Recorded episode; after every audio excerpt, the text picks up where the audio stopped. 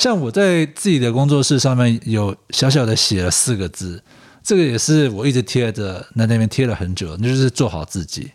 嗯，把自己做好，你只能把自己做好。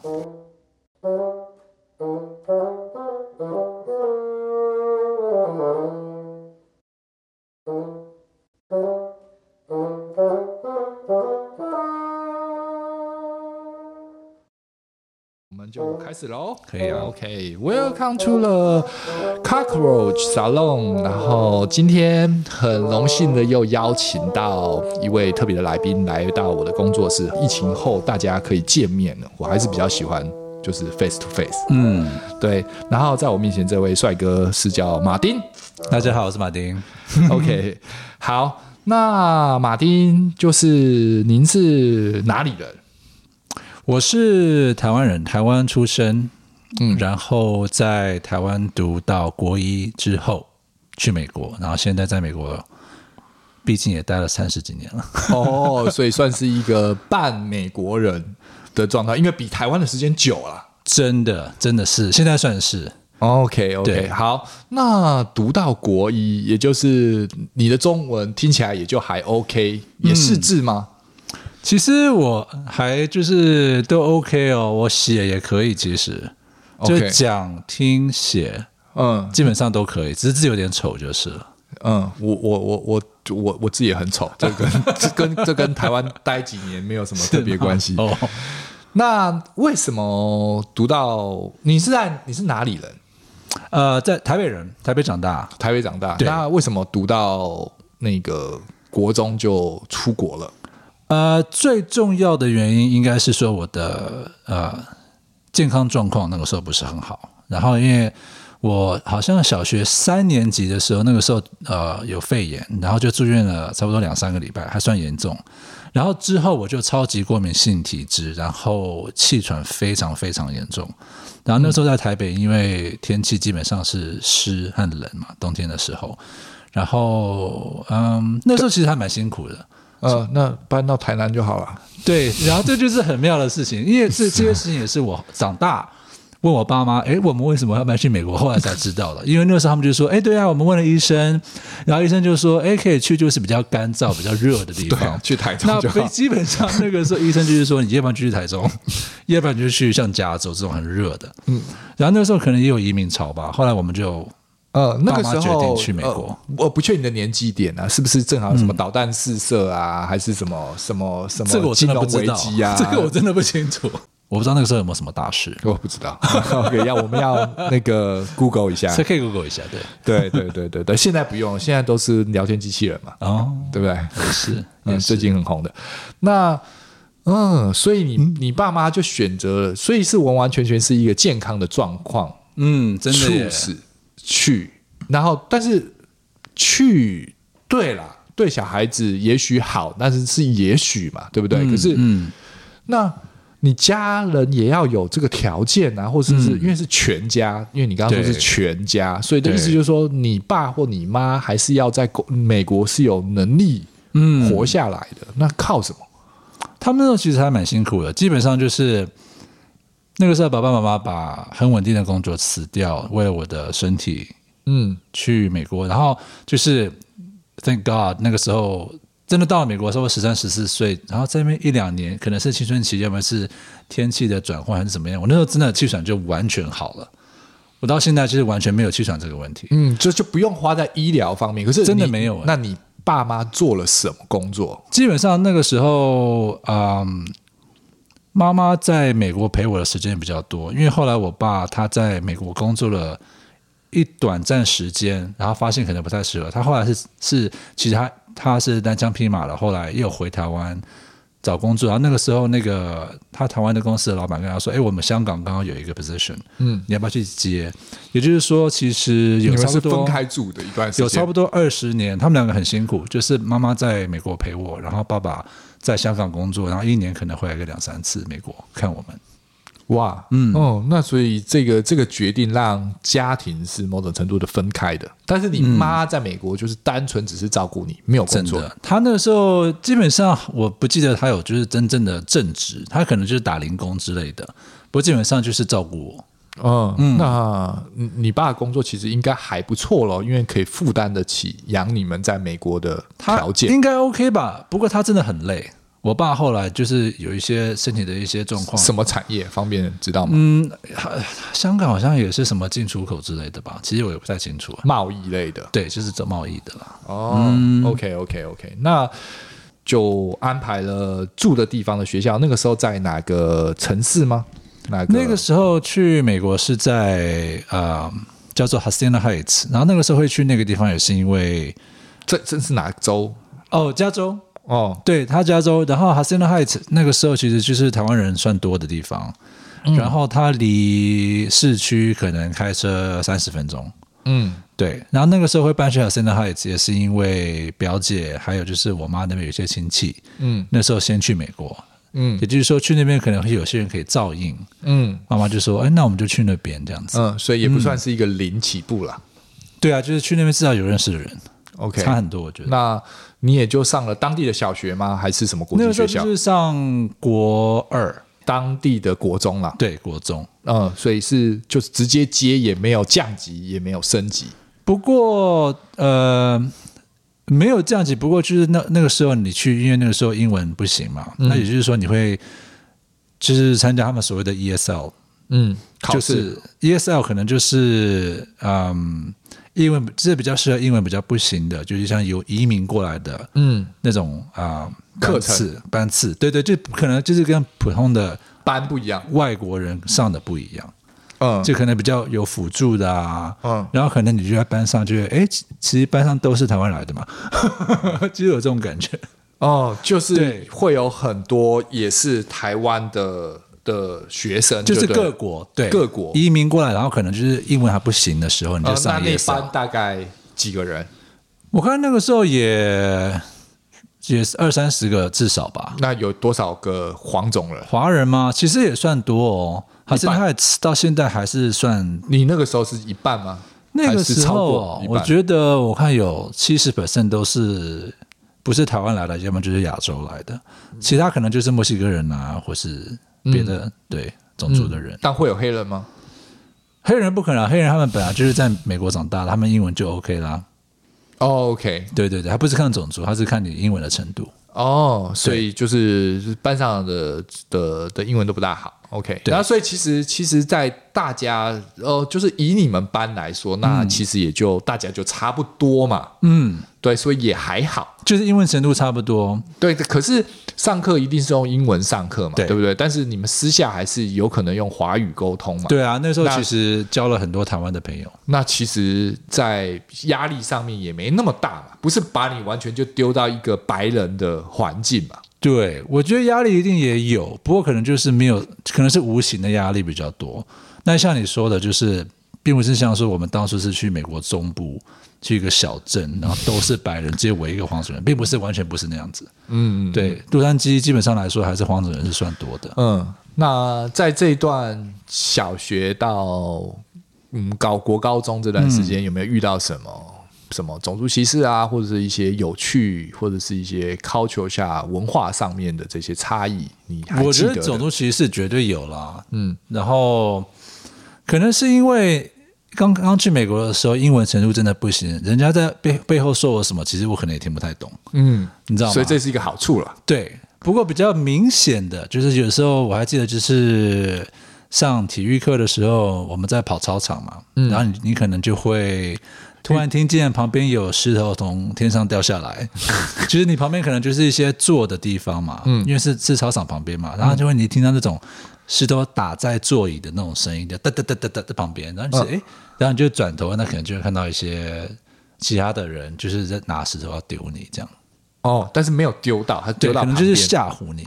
哦，对对对，他没有真的 aim。也许他有 aim，只是没有没有到可以，对我们不知道。但是这个是我还印象还蛮深刻的。OK，就是因为你一开始会有一种莫名其妙的感觉，但是那是什么？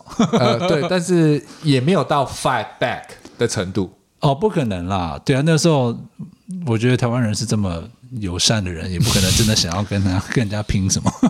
对，但是他们也就是吓吓唬而已，没有真的动手动脚。我是没有真真正经验过这种动手动脚的。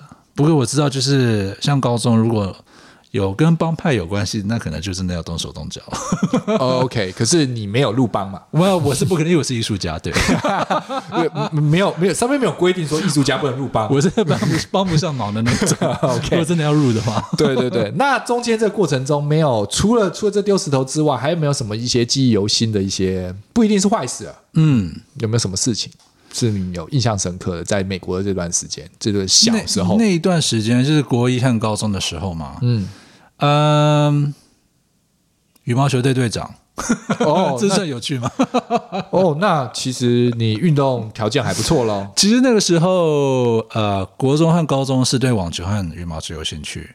然后，其实我两两个校队都进了，不过那个时候是朋友都在羽毛球队，因为台湾人比较多啦。嗯、说真的，嗯，朋友都在队上，就哎，那我就参加羽毛球队。然后后来不知道莫名其妙就变成队长。OK，那所以呃，不会是羽毛球队都是都是华裔吧？诶，我们学校因为基本上亚洲人比较多，所以基本上大部分都是华裔。不过比较有趣的就是，如果你跟邻近的其他的高中在比赛的时候，你就会看到，诶，这位墨西哥人要跟我就是就是要打单打，嗯，然后就觉得哦，好酷哦，就是我原来外国人也会 就是打羽毛球，对 对对，那就是其实也也也就是也不太懂这方面的事情，就觉得说，哎，羽毛球不是好像亚洲人和东方人比较。就是好像比较热热忱，嗯，所以那个时候其实没有那么美国文化嘛，打打篮球啊，看看 NBA 啊，嗯、打打棒球之类的，没，没没有被这些这种美国文化洗礼嘛。我只能说，我就是完全不是那种 ABC，我是完全对什么篮球啊、什么足球、嗯、是完全没有兴趣的人。嗯、那这个在这个对，您现在是一位呃，就是呃艺术家，嗯，对画。对对对对对，蛮好听画画嘛，嗯、对不对？嗯嗯、那那在这个阶段有开始启蒙了吗？你对于绘画的天分，或者是对绘画的兴趣？说真的，那个时候国一和高中真的没有想这么多。那也画画吗？还是没有？啊、呃，要画也是，就是可能就是美术课的时候画一画，或者是就是如果有自己很喜欢的漫画，嗯，因为那个时候还也有在收集，就是像是《宝岛少年》啊这种，就是。宝岛少年这里很台湾的东西，对，你应该要看这个 这个超人、蜘蛛人。没有哎、欸，我我这这个我可能比较本土吧。我是我从美我从台湾去美国的时候，自己带了宝岛少年。我当初收集的那套宝岛少年，我都有带着，还有什么乱码、啊、什么都带着。然后，所以所以所以你啊、嗯，我听懂了。所以其实你的那个童年，其实还是跟台湾人是一样的嘛。那也不能说完全一样，就是可能在美国的台湾人，因为基本上那时候很多朋友几乎都是台湾人，嗯，然后大家讨论的可能也是跟台湾有关的事情。对啊，所以但是那些那些漫画里面其实都是七龙珠啊，对不对？还在连载嘛，对不对？所以刚刚我说画画事情，我可能就是画一些自己就是喜欢的漫画。就照着画，那个时候，因为那个时候不知道什么是自己的风格嘛，你就只好照着画。嗯，那那好，那我们慢慢的推进到这个大学时期，嗯、就高中要毕业了嘛，嗯、对不对？嗯、那总是要选科系啦。那、啊、那个时候有没有遇到什么瓶颈？家人有没有一定要你读个大学，还是什么？那个时候，嗯，快要毕业，高中快要毕业的时候，那个时候是想说，哎，那我可以从事就是设计有关的。对，然后那个时候，啊、这这这个 idea 从哪里来的？呃，就是跟艺术有关。可是那个时候真的完全没有想到说，就是我怎么可能成为艺术家？那是不可能的事情。嗯，然后那个时候可能觉得说啊，那我如果当个平面设计师啊，嗯，或者什么，那好像好像比较跟生意就是 business 有关的，哦、那是不是？嗯，我以后会比较稳一点。我我懂了，就是除了、嗯、除了是朝纯艺术发展之外，你比较倾向这个这个大学的这一个东西是可以用的。对，就是 graphic design 啊，那个时候是学的是 graphic design。嗯，所以有离开你原本这个这个城市吗？呃，我只能说，就是去了大学以后，还是在原本的城市。就是之后是有继续就是学 graphic design，可是好像差不多一年不到一年吧。嗯，拿了几堂课以后，真的就发现说，哎，这好像不是我喜欢的。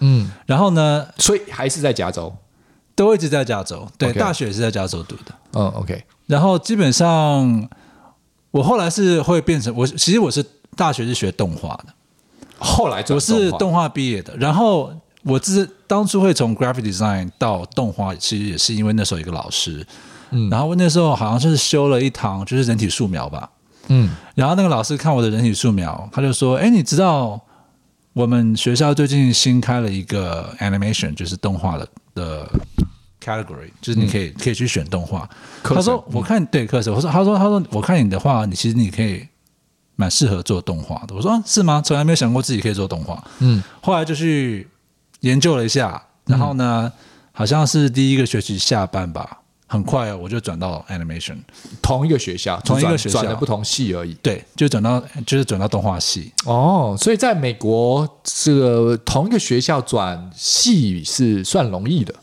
嗯，对啊，他们并没有完全没有什么。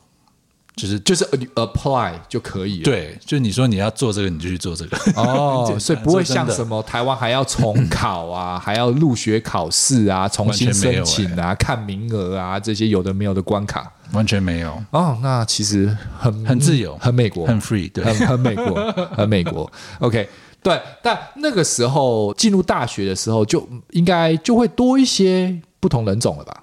没那么华人的吧？哦，对啊，其实我在我是读 Cal State Fullerton，那个是算是白人比较多的地方。嗯，然后那时候因为我也是学动画嘛，其实那个时候学动画的亚洲人不多。嗯，那那上那那，个时间点有没有一些什么 culture shock，嗯、或者是沟通上的问题？那个时候啊，不，那个时候已经你就很进入状况。对啊，那个大那个高中已经读了四年了嘛，就是说那个时候去美国已经五年了，所以那个时候英文也就算 OK 了，就是可以。嗯就是可以沟通，然后 cultural shock 的话，嗯，我只能说，我觉得我高中不大学学动画的那些白人同学啊，非人非常好，然后很多都是我现在的很好的朋友，就是十几岁的的少年们，少对或者少女们，嗯，就是真的是一股热情，嗯、就是真的非常喜欢动画。其其实那个大一其实也就十八岁、十七岁左右进入，如果你直升的话，差不多也是个年纪嘛。对啊，对，多多少少如果转个学，大概也就十九二十，也也没有老到什么程度。因为动画真的是非常累，因为如果你真的要学动画师，就要当动画师的话，那你还记得那个那个时间点有没有什么动动画电影是你记忆犹新的？哦，那是一定的啊，那个时候就是魔法公主嘛。那个时候魔法魔法公主是宫崎骏，对，宫崎骏魔法公主那个时候刚好出来.那个时候那个时候是一九。不，一九九七嘛，那个时候刚好是魔法公主刚出来。呃，魔法公主是一个环保议题，这个很还蛮深的一个动画。对啊，对对。然后因为之前在台湾那个时候，嗯、或者在美国吧，那个时候就有看过什么多多罗什么什么什么。然后那个时候跟那个动画班的同学一起去看魔法公主，然后那个时候就记忆非常深刻，大家都整个就是哦，觉得 amazing，怎么会有人做这种这种作品？呃、那那个比克斯出来了吗？还没。那个时候啊，我不知道哎、欸。那个时候其实对三 D 完全没有兴趣，也没有在。没有没有没有，我说那个，我说那个时候比克斯起来，我我只是回忆一下那个时间点。哦、我不知道哎、欸，好像没有吧？没印象。嗯嗯嗯，没印象。但是迪士尼是有了，嗯、对不对？嗯，对对，肯定嘛。对、嗯、OK，好。那大学毕业后嘞，就是这这这四年嘛，是读四年、嗯、没错吧？嗯嗯嗯。那也就应该是也至少找到自己喜欢的东西。对啊，很开心那个时候。嗯，然后然后。毕业的时候有有什么样的转换吗？嗯？呃，大学基本上那个时候主修是人物设计，嗯，对。然后呢，毕业了以后，很那个时候，嗯、呃，我第一个工作其实是在一个 T-shirt 的公司。嗯，做他们是专门就是跟美国各大的店家合作，嗯，然后那个时候他们会雇佣我，就是因为他们看到我的人物设计师的作品集，嗯，然后他们那时候雇佣雇佣我，就是要要设计原创的的 character 人物。哎，对对对，我刚刚没有听清楚什么样的公司。它是一个 T 恤，就是卖 T 恤，就是 T 恤，所以所以它不是一个跟动画产业有关的，它是一个时装公司，它是卖 T 恤的，它就是一个 T 恤 company，它也没有什么时装，它就是卖 T 恤。对，可是你怎么不会想要进入动画相关产业呢？因为因为你学了 animation，就会想要做动画，不是吗？当然想了，去迪士尼呀、啊，就所以我才问皮克斯这件事情啊，嗯、去这种大型的动画公司嘛，对啊、美国对啊，嗯，Disney 是后来真的有去 Disney，不过我是在说我第一个工作，那个时候也是因为有朋友牵的线吧，然后那个时候觉得说，反正刚毕业，嗯，有个工作其实也还不错，而且是真的是做自己想要做的，就是人物设计，嗯，然后因为那个时候那那个公司，它从一个小公司后来变成一个非常大的公司，嗯，然后也学到非常非常多的东西。那也是因为在那个 T 恤的公司，那个时候好像做了四年四年多吧，收集的作品，嗯，之后拿去。呃，应征对其他动画公司，那个时候他们看，哎呦，其实你是有很多经历的。嗯，那个时候我第一个，然后就算你画的不是动起来的东西，它是一个因为我是人物设计。graphic，对，它就是又回归到它这是一个平面嘛，因为因为就人物设计，你只是把它对平面化变成 T 恤嘛。对，嗯，OK。然后后来我第一个工，第一个真正的动画的工作是在 Nickelodeon，就是尼克，就是动画公司。尼克动画公司做了些什么作品？那个时候其实是一个非常有趣的作品，它叫《你好，凯兰》。其实台湾也有上，它是我没听过。小朋友是就是 preschool，就是幼稚园的那个小朋友看的动画。嗯，然后它是美国第一个就是啊、呃、教小朋友怎么说国语的。国语是中文是吗？就是 Chinese Mandarin。对，所以它是一个亚洲公司，不然为什么要教中文？没有，Nickelodeon 是一个美国的公司，嗯、第一个 show，第一个。动画的 show，嗯，叫做《你好，凯兰》，你好，凯兰。然后《尼奥，凯兰》它是一个就是每天都会播的，或者每个礼拜都会播的卡通，嗯，然后总共有四十多集。可是为什么他要教中文？呃，因为原创的人那个时候可能就是觉得说，那中文很重要啊。哎，他觉得说，其实在美国很多。在美国长大了的亚洲小朋友都不会讲中文嘛，所以他可能就会想说，那我们来做一个 show 是教小朋友中文的哦。所以 director 或者是这家公司的老板肯定就是一个华裔喽？没有啊，没有没有没有，他是一个白人。Nickelodeon 它是一个非常非常大的公司，嗯，然后刚刚你说那个动画只是一条线而已吧？你好，凯兰就是一个 show。OK，那他还他就是一个 show，他还做了很多其他非常非常其他的 show，很难多其他的 show。然后我那个时候进。进到 Nickelodeon 那时候，第一个 show 就是你好凯兰。那个时候是做人物设计，嗯、也就是帮人物设，就是在人物你好凯兰啊，他他主要的人是一个亚洲的小妹妹，叫做凯兰。嗯，然后她就是跟爷爷住在一起。嗯，爷爷就是爷爷。那他的、嗯、他的朋友都是一些小动物，就是有无尾熊啊，有老虎啊，嗯，有猴子，就是吼吼。嗯，然后那时候可能就是对，非常非常非常可爱。嗯，那爷爷是讲中文吧？呃，他们就会讲一些基本的中文，就是你好，就是 I'm kayan，然后可能就会说，那什么时候他讲他的 pronunciation 是 Chinese，可能就会教一些就是单字啊，嗯、或是啊、呃，如果有过节节庆的话，嗯，教一些过年的东西。对对对对对，那那个时候其实因为那个是两千零那是几啊？两千零六年的作品，其实那个时候其实算非常就是前卫。在美国第一个教美国小朋友中文的电视节目，嗯，所以你在这个，它是一个，它是一个 TV show，嗯，但是用动画的方式呈现的 TV show。你好，凯兰。然后做了多久时间？我在你好，凯兰做了两年多，然后之后你好，凯兰的那个导演他被雇佣去 Disney，嗯，然后他导演去的时候就问我说要不要跟他一起去。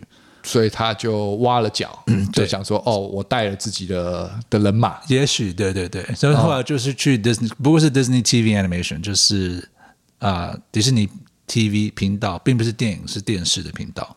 哦，所以电视频道上面的那些动画啊，迪士尼的电视频道上面的那些动画又画了一些什么？呃，后来有做了两个秀，第一个是呃，Kick Buttowski，啊，是冒险王姐，冒险王。其实我我忘了中文是什么啊，没关系，我也没看过。对对对，小朋友可能知道。Kick Buttowski 第二个是 Fishhooks，然后那个时候在 Disney 也是做了两年多这样子，OK，也是做人物设计。OK，嗯嗯，那就哇，那其实这样的工作经验，这样随便听起来也就七年了，就差不多，其实七八年，将近十年。嗯嗯，然后就迪士尼一直待到，应该现在不是了嘛？没有啊，就差不多待到两千零诶。二零一一吧，嗯，对，然后那个时候刚好停了，那个节目节目刚好停了，嗯，然后那时候就是人生的一个转捩点，对我来说，因为那个时候就是搬去旧金山，从洛杉矶搬去旧金山，是什么样的状况嘛？因为那时候我爸妈刚好退休，然后他们就把洛杉矶的房子卖了，他们就说我妈回台湾，嗯、我说很好，那你们回台湾就是开心舒服，嗯，然后那个时候觉得说，哎，那变成我一个人在洛杉矶。呃，但其实，在你上大学毕业后，那个你妈也不用再照顾你了嘛。那加加加上你本来你到美国之后，你的身体上也没有什么需要照顾了嘛，对不对？那、嗯、其实你妈其实要回去，其实早就可以随时都回去了，嗯，不是吗？那个时候就是我爸就是退休。嗯，对，两千零一二零一一是我爸那，所以就是一个契机，他就想要带你妈，那你妈也想回台湾了。他们那时候就回台湾，然后我去搬去旧金山这样子。嗯，那你为什么去工作嘛？嗯、是不是换个新环境？对，因为基本上那个时候在洛杉矶已经待了二十年了嘛。嗯，所以我们移民去美国，嗯，就在就在洛杉矶的附近，嗯，然后一直非常非常喜欢旧金山的环境，因为它三面环海。嗯，然后应该又冬天不下雪，算是一个蛮热的。没有旧金山是算冷哦，是啊，对，它靠海嘛，然后就是很舒服，很凉快。嗯，对，空气也没下雪的，没有没有没有没有，对不对？没有没有没有。你去山上的话，可能会下雪。嗯，对。那这个这个城市上转换，除了上面环海之外，在在文化上，在人与人之间有什么不同吗？这两个城市应该还是有差距吧？旧金山我觉得很奇妙，因为它很地方很小嘛，跟洛杉矶比的话，嗯，洛杉矶基本上你要去哪里都要开车，嗯，旧金山就是像台北一样，你可以坐个捷运啊，你可以走路，可以骑脚踏车啊，嗯，就哎，好像真的是换了一个生活的环境。那个时候就是很很很新奇这样子。哦，嗯，呃，哎，呃，我刚刚没弄懂，所以后来是搬去洛杉矶，没有，后来是搬去旧金山，所以是旧金山搬到洛杉矶，呃，洛杉矶搬到旧金山，对，啊，呃，那旧金山是比较小还是比较大的？旧金山很小。哦，所以是比、嗯、比较大的地方搬到一个比较小的，对对对的的环境，然后那个环境是、嗯、都市，比较像 city。哦，然后它的交通跟这些这些这些地铁的状况其实也算完整。对啊，就是比较比较像台北。OK，嗯。嗯，但那些文化上的，艺术上呢，呃，比较有趣。旧金山是一个非常就是比较怎么讲，比较 edgy，比较有比较有个性的城市。对。所以去那边就是跟 LA 完全不一样，嗯，大家就是比较勇敢做自己，嗯，对，所以比较 free，比较 liberal，所以是你想要去那个环境，而不是工作需要去那个环境。没有哎，你想要去那里，因为那时候我觉得说，基本上那个时候我有两个选择，第一就是留在洛杉矶，然后继续在动画公司上班，嗯，找别的工作；第二就是哎搬去别的地方，也许试试看别的事情。嗯，也就是说，那个时候，二零一一年搬去旧金山，就是那时候决定说，那我要当艺术家，我要当全职的艺术家，就不要找工作。那么就给自己一个机会。哇，那这个下定决心是一个、嗯、是一个什么样的心理转换？因为你讲的很快，嗯、所以但但是我没有感受到那个。嗯、其实想了很久了，第一就是这是梦想嘛。梦想，那梦想什么时候开始的梦想？啊、呃，我觉得可能大学就有了吧。可能那时候一直跟自己说，那不可能，因为艺术家怎么可能养活自己？那是绝对不可能的事情。就是你找一个正职的工作，比较稳定的。嗯、那时候又刚好进了 animation，就觉得说，哎，很棒啊，嗯，可以做动画在 Disney。然后你其实你在大公司做久，你会发现说，哎，好像好像其实就是这样子，就是。呃，朝九晚五，也许就是对，也许然后可能就有那种感觉，然后可能就是、嗯、呃，发展的空间并不是你想象中这么大，嗯，或者你可以就是，我觉得从事创作的人可能都会有很多自己的 idea，那你在大公司可能比较没有办法发挥你自己的 idea，因为你是帮人家做，对，因为因为你对。我我听起来就是每一个都是一个 TV 秀嘛，你就只做那个 TV 秀的那件事情，所以是一个非常小的，对。一个 group。以这个大公司来说，你不是说哦好，我是迪士尼，我还我可以参加很多很多的 project，就是那一个 project，就你这个 project 做完了以后，你可以去下一个 project。对，但是同样都是一个那个 project 公司里面。对对对，对在在那个部门的那件事情，并不会跳其他事情。然后我那个时候搬去旧金山，就是说，嗯、要不然就是找一个工作，嗯，要不然就是给自己一个机会。我那时候跟自己说，那我就给自己两年，因为那时候有一点点的积蓄，我就说我给自己两年，我就冲。冲个冲个两年，看看怎么样，自己先出来做做看，嗯，这样子 这是一个这种心态去冲，所以这个做做看呢，这个做做看发生了什么事情？呃，发生很妙的事情啊，因为其实说真的。今年是二零二三嘛，嗯，也就是说，我现在是以从二零二零年开始嘛，对不对？二零一一搬去旧金山以后，嗯，到现在已经差不多十年。这十年的基本上我是全职的艺术家，做了十年。所以你原本给自己两年，突然之间就一直可以做下去了。发现说，哎，有机会。那你你这个全职艺术家是怎么开始起步？你画了些什么？然后怎么做销售？怎么怎么怎么自给自足？呃，一开始可能就是还是会，我目前还是会有做一些像是展览，或者像是漫画展啊，或是美国有很多其他的展。然后那个时候就觉得说，其实做展览也是一个收入来源。那但但是你、嗯、你你总是有一些作品上的累积吧？是从你大学那个时候就开始画一些东西了吗？还是没有没有哎、欸，那个时候可能就是我可能就是，所以是你下定决心说，我现在这两年要做全职艺术家的时候，你还开始开始创作吗？没有哎、欸，其实我要说的是，其实我二零零七、二零零八那个时候就有开始在别的艺廊。就已经有在开展哦，所以你还在动画公司的时候，你就已经有画双方面的，双方面的就已经有开始在做。那你会，你那个时候画一些什么？那个时候很妙，那个时候你会觉得说，哦，第一次有人请我开个展，或是或是做联展，你会有一种，哎，那我要画什么？没有没有没有没有，您您讲太快了，就是你、呃、你总是要有一些东西之后，人家才会邀请你画东西或参展嘛，嗯、对不对？对对对，不能直接拿公司的东西。那个时候好像就是因为自己做了一些作品，然后可能就是跟家人有关系的。我记得那个时候我做了一个用，因为那个时候不会，还那个时候我还完全不会用画笔。那个完，所以所以其实你在工电脑电脑呃就是这些动画公司的时候，一直都是电脑绘图嘛。对，然后那个时候就是用 Adobe Illustrator。然后但是你在 T 恤公司的时候是用什么东西做创作的？那个时候也是用 Adobe Illustrator，所以一直以来都是在电脑上面画画。就是对，就是在公司上班的时候都是，嗯，所以这种笔触的这种东西，其实你一直都没接触过，呃，直到二零零六、二零零七那个时候才真正开始。哦，就是人家邀请你，对，要要要画一些东西的时候，嗯、用笔和颜料，那个时候才。那我们就回归到我刚刚打断你的地方，有人邀请你去，就是弄个秀嘛。对不对？对，那个是二零零六第一个秀，然后二零零七。那是什么机缘之下，他为什么邀请你？那个时候是那个时候，我不知道大家记不记得，那个时候有一个平台叫做 MySpace。哎，很久以前。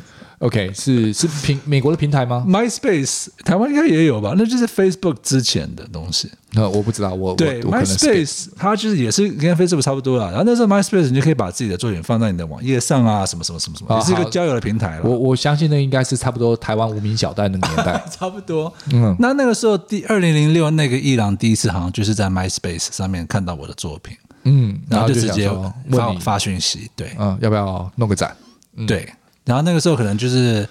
因为还不大清不太清楚自己要画什么，那时候就是画跟家人有关系的，嗯，然后那时候画了四幅，是用就是电绘，就是用 Adobe Illustrator 画，然后基本上是画我外公外婆，还有画我爷爷奶奶，嗯，不过我是把他们画生成就是四零，中国的四零，就是青龙白虎，然后玄武还有朱雀，嗯，把把把就是基本上就是。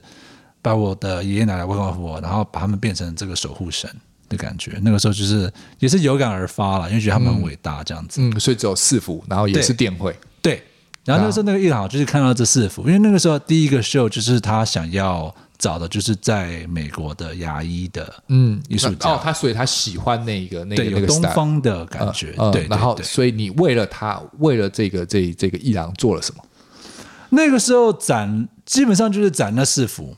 OK，因为那个是电绘的嘛，所以我可以输出嘛。那个时候就是输出四幅很大，挂在墙上，然后很有震撼力。嗯，然后之后陆陆续续的，对啊，陆陆续续就有一些艺廊会发讯息啊，然后哦，因为因为你展览过，有一个实体上面的一个创作，就就就有人知道你，嗯嗯，越来越多人就会有人自己联系你了。对，就觉得自己还蛮幸运的。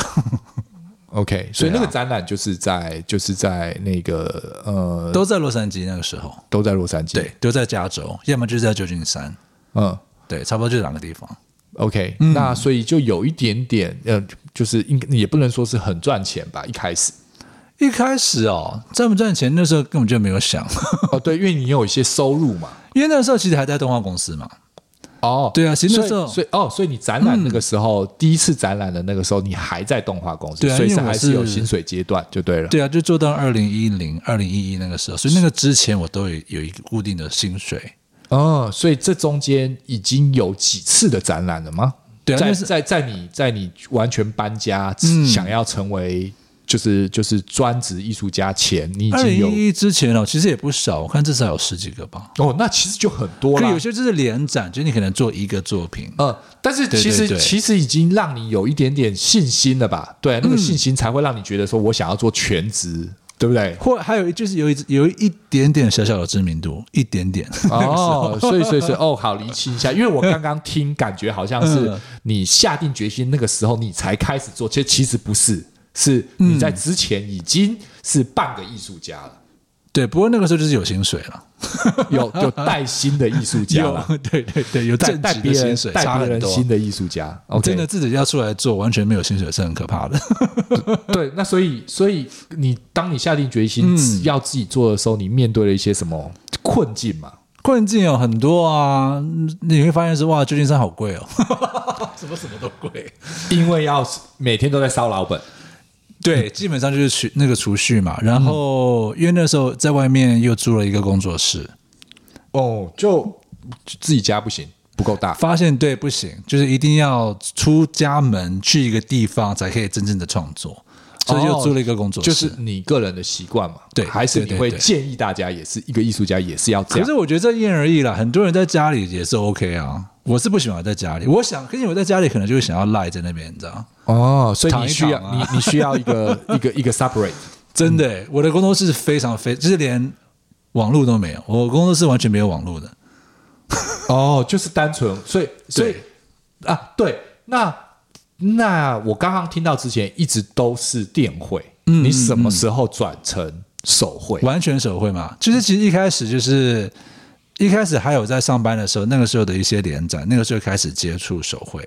嗯，那是自学吗？对啊，我是完全自学的，就是可能在大学可能就拿过一两堂所谓的 painting class，呃，油画是油画，基本上是油画还有亚克力啊，嗯，就教一些基本的了，技法。可是说真的，都是我自己就是自己摸摸出来。对对对，对，所以你现在的的的创作基本上是以一个亚克力为主吗？还是嗯，对，主要的是亚克力在木板上。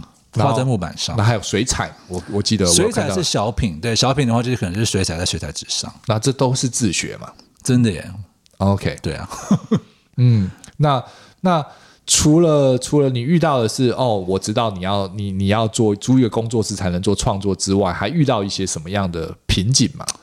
很多啊，我觉得你自己出来做，我觉得最大的挑战是自己啊，你要看你能不能过自己这一关，有时候就是觉得自己做的不好。有时候觉得看人家做的很好，会很羡慕，然后就开始觉得说，哎，那自己做的不好，为什么做的不好？为什么自己做觉得很好的作品卖不出去？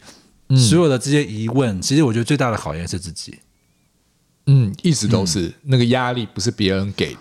都是你自己给的，基本上都都是自己，因为你其实可以画的很开心，就算你作品没有卖出去，你可以画的很开心。那没错，但是你现在要考虑到一个，你想要做全职这个东西，必须要变成是一个商业模式嘛，它不能只画爽嘛，对不对？要画那个时候，对啊，那时候就想说，那可能就是放聪明一点，就是你可以画一些自己想要画的，嗯，一些比较商业化、比较好卖的这样子，你可以这样混着做。好，那我们在这边先休息一下下，OK。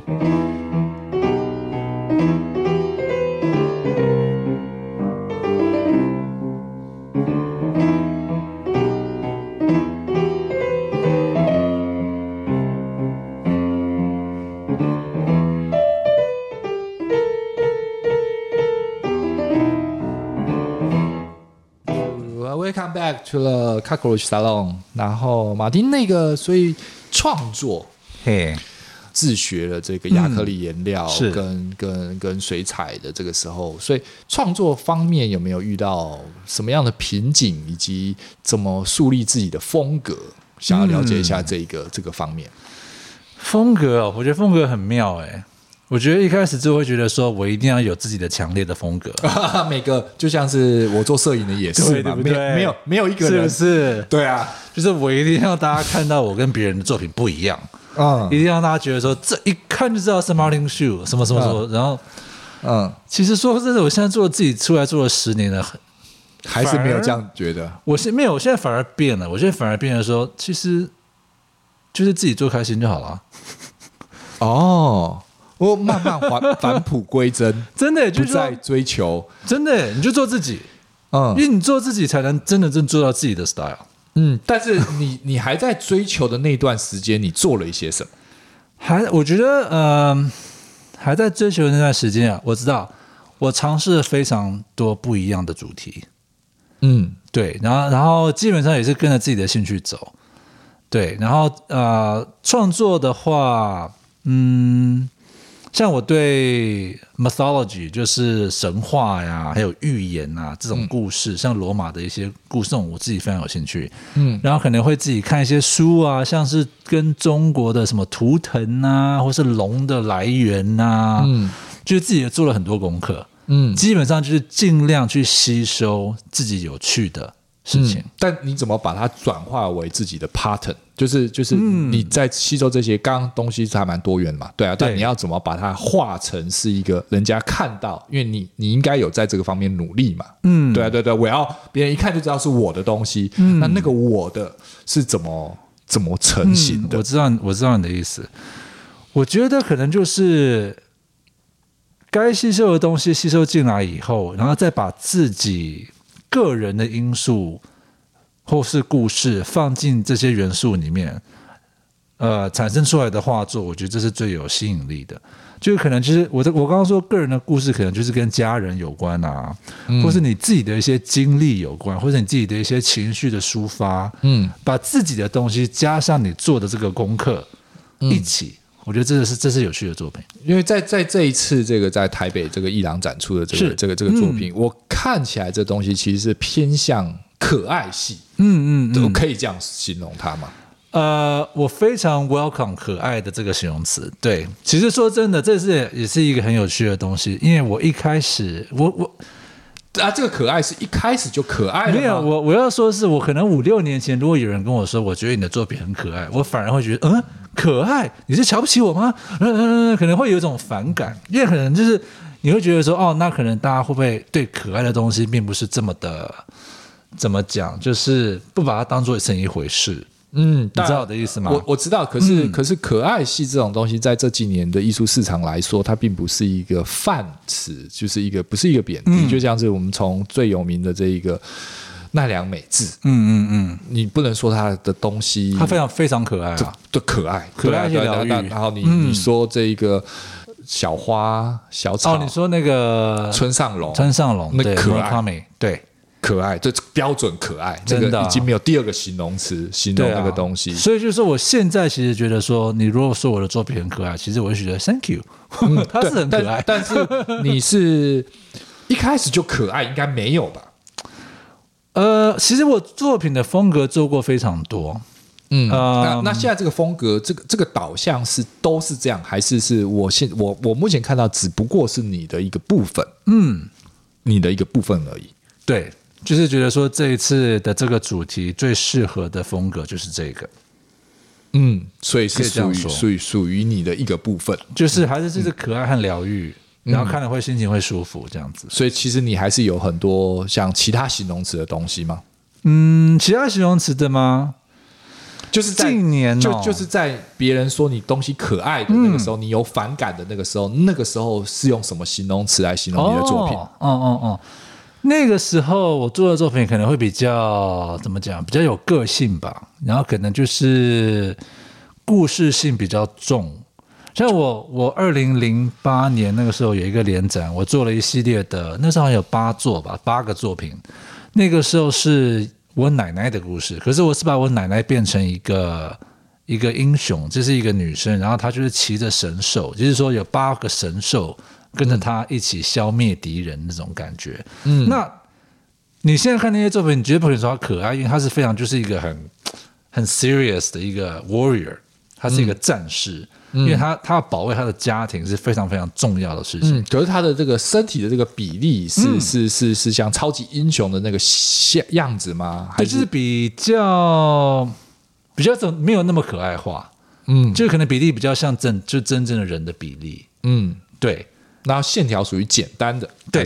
对对对，比较简单的线条，然后可能就是画了一些魔鬼或妖怪，可能就是真正好像有点像我们比较熟悉日本的那些鬼怪，嗯，所以是一样是用亚克力在木板上面呈现，嗯，那个时候也是亚克力在木板，嗯，对。那后来你应该就没有成为，就是往这个职业艺术家发展的时候，就没有在电会了吗？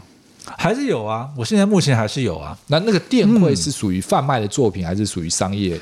都有啊。其实像我现在在这做正式艺术家，我还是有像接一些 case 啊。如果是有认识的朋友说，哎，你可以帮我设计一个 logo，或是帮我们做一个插画，嗯，出版的插画，我都是非常 open 啊。就是、哦、不过那个可能就是大部分都是用电绘，嗯，对，嗯，我觉得可能就是只有艺廊这个部分还是用手绘。OK，嗯，了解了，开心。那要不要可不可以简单介绍一下这一次在台北这个艺廊的这个展览的这个、嗯、这些这些作品的这些由来跟故事？可以啊，这次觉得自己很有趣，是因为这一系列的新作品是由音乐来做灵感的来源。我们先说一下主题好了，就是叫好啊，主题是 Holt's Planets，就是霍尔斯特的行星使者。嗯，然后是在台北的 CC 艺廊 CC Gallery。嗯。然后现在展期是二月七号到三月四号，就是还剩两个礼拜。嗯嗯，大家还可以去看一下，还有时间。欢迎。嗯、那这个这这个呃，刚刚呃不记得名字，跟跟跟星球有关，对，跟跟音乐和星球有关，对。所以你画了什么？是因为这个、嗯、呃，给他们给你的一个主题，还是你给他们的一个这个主题？哦，个展就是完全就是你要画什么就画什么。呃，但那这个主题怎么来的？嗯，就是这个主题其实很妙，是因为嗯，长话短说，基本上去年有一个朋友来家里吃饭聊天。嗯然后他本身是一个导演，然后然后大学是学音乐的。然后我们在聊天，他跟我说，他最近给他儿子听《The Planets》，就是行星组曲。我说什么是《The Planets》？那是什么东西？他说哦，你不知道？他说那是一个非常有名的英国的一个作曲家，在一九一四年写的一一组交响乐组曲。嗯，那很多美国小朋友都爱，就叫做《The Planet》。The Planets。嗯，它基本上是那个时候是以太阳系的七大行星所在创作出来的音乐。对对对，所以是一个交响乐。对，是交响乐。其实大家如果去 YouTube，然后打 The Planets，我非常其实非常建议，因为各国的交响乐团都有。嗯，所以你的朋友介绍了这一组音乐给你。嗯、对，我就觉得很妙，因为他跟我说，那个时候 Gustav Holst 就是霍尔斯特，他是把每一个行星变成一个使者，就是给他的一个人人性化。嗯，我觉得很妙。我那时候听到他形容。每一个星球变成使者，我非常嗨。为什么？就是因为我是人物设计师的背景，嗯，嗯，所以我听着说，哎呦，那我可以把把我自己想象的行星的使者画出来，嗯，这是不是蛮有趣的呢？而且是听着他的音乐，嗯，以音乐来做 inspiration 来画这些画，所以你应该有九个喽，因为他没有，因为那个时候他没有画地球。而且那个时候，Pluto 还没有被发现，因为是一九一四，所以基本上就是这种，就是金木水火土，然后天王和水王，总共七个。哦，所以只有，所以你里面应该会有一个七张做画作。对。然后这一次就是用木板，可是用圆形的木板，因为是画行星嘛。嗯，对。然后嗯，自己做了很多功课，发现说，哎，其实每个行星有很多他自己的故事。嗯，对，尤其是像美国的 NASA，就是你可以了解行星本身的体，就是它的构造啊，还有它的速度啊。然后，嗯，像是你如果你去找一些罗马文化，就是希腊文化，嗯、你会知道，哎，这些行星其实那个时候就有它所谓的重要性。嗯嗯，我我我我能够想象比较快的就是《小王子》里面的插画。哦，OK 啊，差不多，对对对，对对对，有那种感觉，因为它不是在每一个它。造访的这个小星球里面会遇到，比如说一个 businessman，嗯，然后一个什么做农的，还是做会计师，嗯、他不都都会有一个球上面会有一个，嗯，他认知那个星球那个人在做的事情，嗯，对对对对，有有共同点。其实像霍霍尔斯特的话，他是把像是举例哈，就是金星 Venus，他把 Venus 变成就是 bringer of peace，就是和平的使者，嗯。然后呢，土星的话是 Saturn，就是年龄的使者。然后天王星是啊、uh,，The Magician，魔术师。嗯、他把每一个行星给他的一个人格，嗯、我觉得很妙。嗯，但你的作画，我记得我印象中还是有会有一些一些怪兽、一些动物出现在里面。对对对对对，但但不是真的真的形象中我们只见过的的的怪物，就是基本上还是以。它不是一个动物了。这次有兔子啊，嗯、就是小小朋友、有小女孩，就是有有就是捧着兔子，或是女生有猫，嗯啊、呃，或是台湾蓝雀，就还是是以，因为基本我基本上也是很喜欢动物的人，所以会把一些大自然的因素放进去。嗯，所以但是会多过于一个 character 是为什么？你说每一个行星还是对对对，每个行星对啊，因为它每一个行星的的人物是不一样的嘛。因为我觉得和平使者和战争使者没有我说不一样。我说，我说像是就女孩子抱了猫这件事情，嗯、就是就是就是在这个 planet 为什么会有一个两个？它不是一个，就感觉是一个互动关系多过于一个代表。嗯，我当初想，如果你真的要讲 Saturn，就是土星的话，就是一个女生抱着一个猫嘛。嗯，那个时候在想，就是因为她本身是啊、uh，The Bringer of Old Age，就是年龄的使者。那那个时候本来想说，那我想要画一个老奶奶，很可爱的老奶奶，或是诶，要不然就是画一个非常年轻的一个 baby。嗯，就是你怎么代表这个年龄？可是后来想想，其实年龄其实代表很多东西，年龄代表经验，嗯，对不对？年龄代表智慧。嗯，所以那个时候我会画一个女生，是因为我想要把她画成一个非常有能力、非常有个性的一个年轻的女孩子。嗯，她因为她有经验，她手上抱的那只猫呢，其实就是智慧。嗯，它就是 wisdom，因为那只猫就是张大的眼睛看着你，就是表示它好像懂很多东西的样子。嗯，我觉得这次创作有趣的地方，就是你你画什么都可以，就是你就天马行空想一想，会有很多影像啊，或是故事啊。嗯到自己的脑海里，然后你把它画在木板上，那是真的很很奇妙的的一个 journey。嗯，然后你会一个什么样的状况之下停笔？就是就是、嗯、就是就是他，因为他就是一个你有可能就是不满意一直画下去嘛，对不对？或者是这个这个创作过程是一个是怎样？创作过程哦，嗯。我觉得这也是一个经验吧，就是基本上我现在已经自己出来画了十年，知道什么是最享受的一个 process，就是我的技法，还有就是花多少时间。我觉得最重要的是你自己要能够享受这个时光，因为如果你真的非常非常难过的画这幅画，我觉得是会呈现出来的。你知道的，就是你要 enjoy 这个 process。嗯，可是可是要如何一直处于那个 enjoy 的状态？嗯，不不太可能嘛，对不对？你总是还是有，嗯，偶尔会负面的情做，或是 struggling，或者可能找不到那个主题，或者是你觉得没有办法达到切合那个主题的东西，因为你是从零开始嘛，它是一个，就是一个。White canvas，它不是一个，它不是一个你拿一个什么东西，一个照片，嗯、一个什么东西、嗯、具象的东西，再把它，你是凭着一个这个 The Planet，一个一个歌，一个一个、啊、一个一个音乐所做出来的东西，嗯、所以它是从零嘛，对不对？所以对，总是会卡到我刚刚说的这些问题。我觉得对自己来说，嗯，最 struggle 的地方就是可能错，或者嗯，怎么讲，就是 struggle struggle 中文是什么？就是。呃，挣扎，对，比较挣扎，或是要花比较多时间去想的的的地方的区块，其实是一开始在想主题的时候，一开始我在收集资料，一开始在画草稿的时候，嗯。啊，还不知道这幅画到底长什么样子的时候，嗯，那个时候的 struggle 是最多的，嗯，因为这一次其实这一次啊，回来台湾之前，我花了两三个月在美国做了所有的功课，把所有的的底稿还有草稿都画好，还有色稿我都用。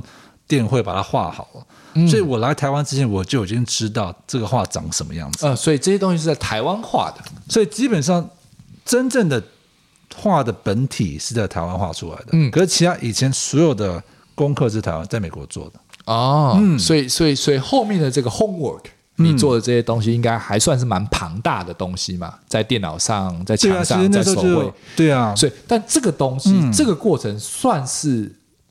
这个这个 processing 这个过程是可以归纳为享受的过程，还是这个你把它剔除在外？其实我觉得一开始就是那两三个月在做在做功课那段时间是是像你刚刚说的，就是有有有什么？有泪有什么？有有笑有泪有笑有泪，对对对，嗯，因为你你真的不知道自己要画什么时候，那真的是非常脑洞都要炸。呃，所以你刚刚说，你刚刚说维持那个欢乐的那个情绪，是应该是你开始动手把这些收集完的功课画上去的那个过程吧？没错。所以，所以啊，当然啦，如果如果照你这种分工方式的话，嗯、那样子可以处于比较欢乐的状况。嗯、可是，如果你没有前面的这些痛苦，你也不能享受。对，如果你你只是开，你一开始就没有做功课，就直接画，你可能就会遇到更多的瓶颈。嗯，没错吧？没有错。所以其实你把它分类了。对啊，这个这个就是经验，这、嗯、是我自己的经验。哦，那我懂意思了。所以你刚刚说的欢乐的过程，其实是你已经把痛苦的东西都结束掉。对，已经知道自己要画什么了。接下来就是把它画出来，就是只是把那些草稿跟色表。在展现出来，总结在那个对那个那个木板上。对，那个总结就是你自己就是非常要去 enjoy，因为你因为你花了多少时间，花了多少血汗，把前面的功课都做好了，这段时间真的是让自己去享受。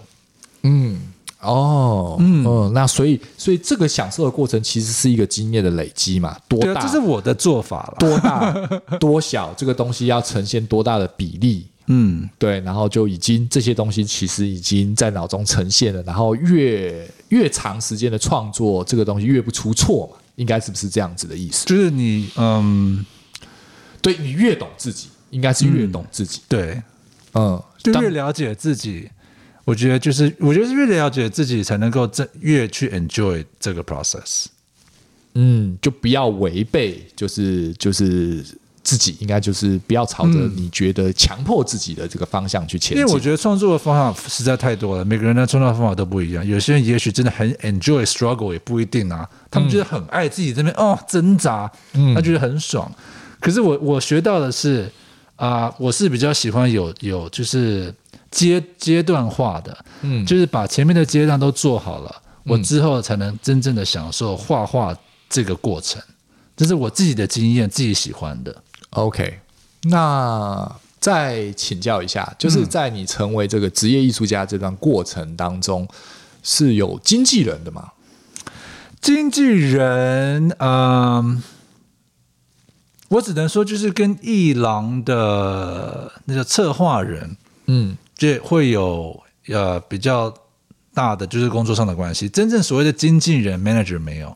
哦，所以从来没有你，你会一直对着不同的艺廊做不同的展出。因为我后来发现，其实跟我觉得最重要的还是要跟自己喜欢的人一起合作。对，可是你每次是面对不同的人嘛，嗯、你没有在一个同一个艺廊一直展出嘛，对不对？我现在目前，我现在合作的艺廊都是已经一起合作很久的。对对对对对，但、嗯、但一开始你总是要一个一个一个一个去嘛，或者别人别别人邀请你的时候，就是一个新的。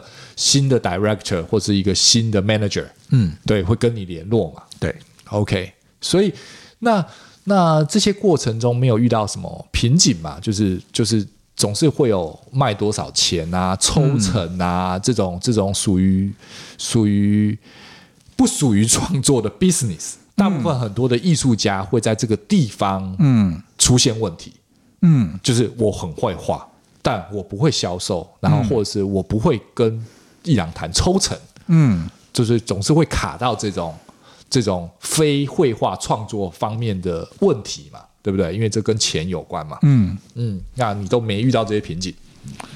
我觉得比较少哎、欸，我觉得可能是因为其实跟伊朗谈跟生意方面有关的事情，我也蛮爱的。啊，就是行销我也不排斥，嗯。所以其实你一直有在替自己做行销咯，比如说在在 Instagram 上，在 Facebook 上，或者是在 Twitter 上面去去去，所以你自己是会做这些东西的人，就是某种程度的呃半网红艺术家了，可以这样讲吗？我不知道那个意思啊，不过我自己是觉得说，我自己去做这些 marketing，可以跟我的厂家或是在。Instagram 或是 Twitter 或是 Facebook 上面的朋友比较有更直接的接触。嗯，我刚刚的那个意思其实就是一个 influencer 嘛，嗯、对不对？嗯、一个一个一个一个，你知道现在在 IG、嗯、Instagram 上面会有很多的这种创作者，嗯、那那些创作者本身他就是一个某种程度的他那个平台的一个艺人嘛。嗯嗯。那我们在台湾就称作网红嘛。嗯嗯，对不对？对。然后那。那有些网红是有经纪人的、啊，是有公司的、啊，嗯、那你是就是靠自己，就就是 face to face，就是一直以来都是你自己在经营这个。一直自己都是你自己在 Po 文，自己写东西，自己写文案，自己做创作，然后自己跟这些这些这些喜欢你作品的人联系嘛，对不对？所以我觉得目前这些都是 OK 的。我当然不排斥，就是如果之后有机会认识一个非常了解我还喜欢我作品的经纪人，那我是非常 open 的。哦，哦，所以你是一个这两方面都能兼顾的人。对，这其实蛮难得的，应该吧？因为因为因为因为很多 对对对，当然在早期早期阶段，有很多艺术家，当然一开始是必须这样子做了。但是我们刚刚讲过的这些大型艺术家，应该都是有经纪人的，对啊对啊，他们不太可能就是你处理所有的嗯这些事情。对了，我觉得我现在目前的艺术的规模是我自己可以 handle。嗯，所以这十年来，其实就后来就越来越好。OK 啦，开心啦，对啊，嗯、还能还能在旧金山就是付房租，自己就很高兴了。对啊，那，那对于未来有什么憧憬吗？你说就就之后想要期待自己在做一些什么样的变化吗？嗯、还是就这样维持？没有哎、欸，我觉得我想要越做越大。那那个大是怎样？画越画越大哦？你说比例，然后艺廊越做越大。白色的墙壁越来越大。哦，OK，对。可是我看你的东西在台湾，因为可能是空间关系吧，还是属于小品嘛？对对对对，跟这个跟空间有非常大的关系，没有错。嗯，而且台湾其实并没有很多人可以收太大件的作品。OK，所以，所以如果是给你大的，给你大的空间，你就画大的作品。嗯，对啊，逻辑上是这样子。基本上是我想要让自己更能够在 size 的尺寸方面可以更更发挥。OK，、嗯、那可不可以给最后可不可以给那个现在这种还在起步萌芽阶段，或者是正在创作中的这些艺术家，嗯，台湾的艺术家们，或者是亚洲圈听得懂华语的艺术家们一些建议？建议在这个创作的过程中，当然可以了。嗯，我觉得有有几件事情吧，我觉得嗯。能够有机会出去，像是呃做展啊，或是那叫什么 table，就是去街头，就是摆，就是卖自己的作品，嗯，摆摊啊，摆摊那种，嗯，只要跟文艺方面有关的，其实我非常建议自己出去摆摊卖自己的作品，嗯，因为我觉得这是一个非常好的机会，跟你的厂家有更亲密还有一对一的接触，而且你可以知道人家为什么喜欢你的作品，你可以直接问他。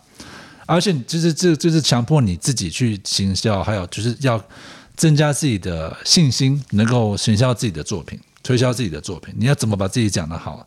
怎么跟人家介绍自己的作品？其实就是要自己把自己摆在一个一个一个就是一个小摊位上面，然后直接去面对嗯、呃、这些观众。对啊，对因为小摊位可以变成中摊位，可以变成大摊位嘛。嗯。对不对？这样子，你看，你真的开了个展，你真的，你今天要花二十分钟在台上讲自己的作品，嗯，诶，你有这个 practice，你有这个经验，嗯，对。那另外的话，我觉得，像我在自己的工作室上面有小小的写了四个字，这个也是我一直贴着，那那边贴了很久，那就是做好自己，嗯，把自己做好，你只能把自己做好。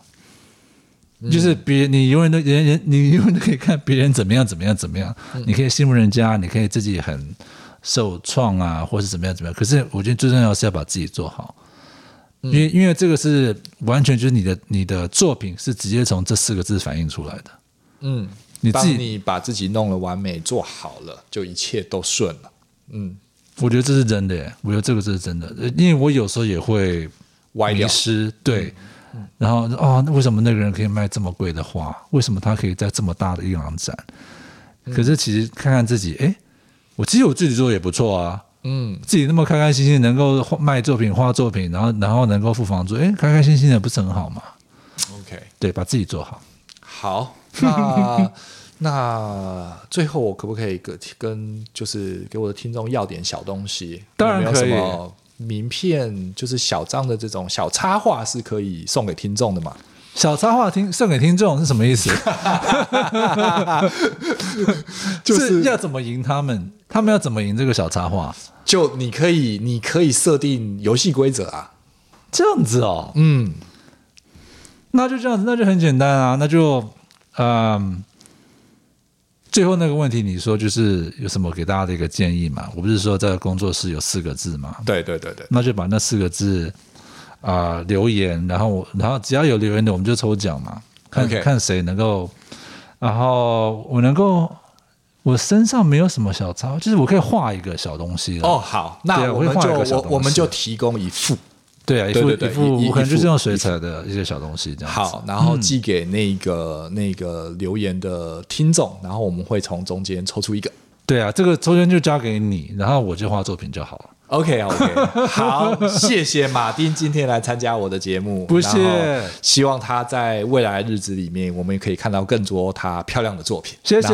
也趁现在这个艺廊在三月几号前？三月四号最后一天。三月四号前，然后赶快去这个 CC Gallery, CC Gallery 在台北市，是，然后去走走。新新天宫站，新天宫站出来走不到五分钟就可以到了，嗯，非常近。OK OK OK，好，拜拜喽，拜拜拜拜。